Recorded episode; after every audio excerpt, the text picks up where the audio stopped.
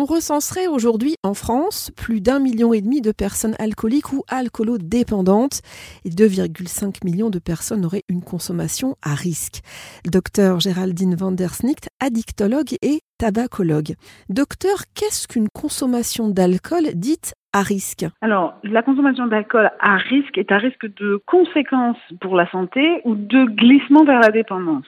Quand on consomme à risque, c'est qu'on consomme sans respecter les règles de sécurité qui sont pas plus de 10 verres en dose de bar, c'est-à-dire euh, pas forcément des verres maison, donc pas plus de 10 verres par semaine, au moins deux jours par semaine sans alcool, et maximum 4 verres par occasion. Comment faire la différence entre quelqu'un qui boit euh, modérément et quelqu'un qui a un vrai souci avec l'alcool? Souvent, c'est difficile permet de faire la différence, c'est principalement la perte de contrôle. C'est surtout le fait de boire plus qu'on aurait pu ou dû ou qu'on aurait pensé à une soirée ou à une occasion. C'est le fait de ne pas pouvoir ne pas consommer ou le fait de ne pas pouvoir consommer un seul verre sans prendre le suivant et ceux d'après. Et c'est surtout le fait de poursuivre malgré des conséquences, c'est-à-dire en santé, permis, des conflits, des reproches, etc. À partir du moment où il y a quelque chose qui se passe dans la vie en lien avec ça et qu'on continue malgré tout sans rien changer, on peut s'interroger. Docteur, est-ce qu'il y a un profil type, entre guillemets, bien sûr, euh, de la personne alcoolodépendante? Alors je pensais évidemment à des troubles affectifs, des abus de l'enfance ou des soucis au travail,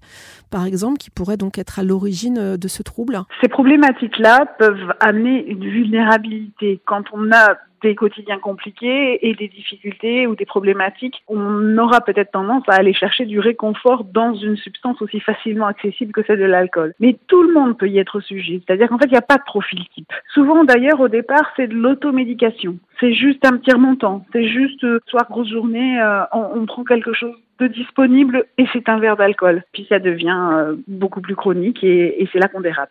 Alors une fois l'alcoolodépendance détectée, euh, quelle prise en charge pouvez-vous faire en tant que médecin Quel est le protocole? Alors en fait, il n'y a pas vraiment de protocole. C'est une prise en charge qui va se faire sur mesure, qui va être adaptée aux besoins, aux attentes du patient, à l'urgence de la situation et, euh, et qui va vraiment être différente d'un patient à l'autre. Par contre, ça commence toujours par un bilan addictologique, c'est-à-dire quelles substances prennent, quels comportements plaisir sont faits en excès, quelles sont les circonstances de la prise ou de la crise, quels sont les modes de vie, les autres problématiques de santé, etc. Donc un bilan addictologique initial pour commencer, et puis la construction d'un parcours sur mesure avec euh, une, une prise en charge qui ne passe plus forcément par l'arrêt brutal. Euh, on est dans quelque chose et un effort auquel le patient est prêt, dans le respect de sa temporalité, avec ou sans traitement, etc. Donc en fait, après, une fois qu'on a fait un diagnostic, on construit avec notre patient la dynamique dans laquelle il est prêt à avancer. On entend parfois parler euh, du terme d'alcoolisme mondain. Euh, de quoi s'agit-il exactement? En fait, l'alcoolisme mondain, c'est l'alcool convivial, festif. C'est-à-dire que euh, c'est des gens qui boivent régulièrement, qui pensent ne pas avoir de problème d'alcool parce qu'ils boivent pas tout seuls, mais le plus souvent parce que ça se fait en société, parce que c'est des soirées, c'est des after-work, c'est des moments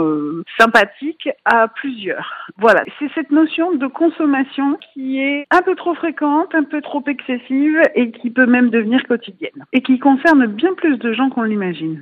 Et rappelons-le, l'alcool euh, peut être à l'origine de beaucoup de pathologies graves, cancer, troubles cardiovasculaires, diabète, cirrhose et bien d'autres encore, sans parler des violences liées à l'état d'ébriété ainsi que des accidents de la route.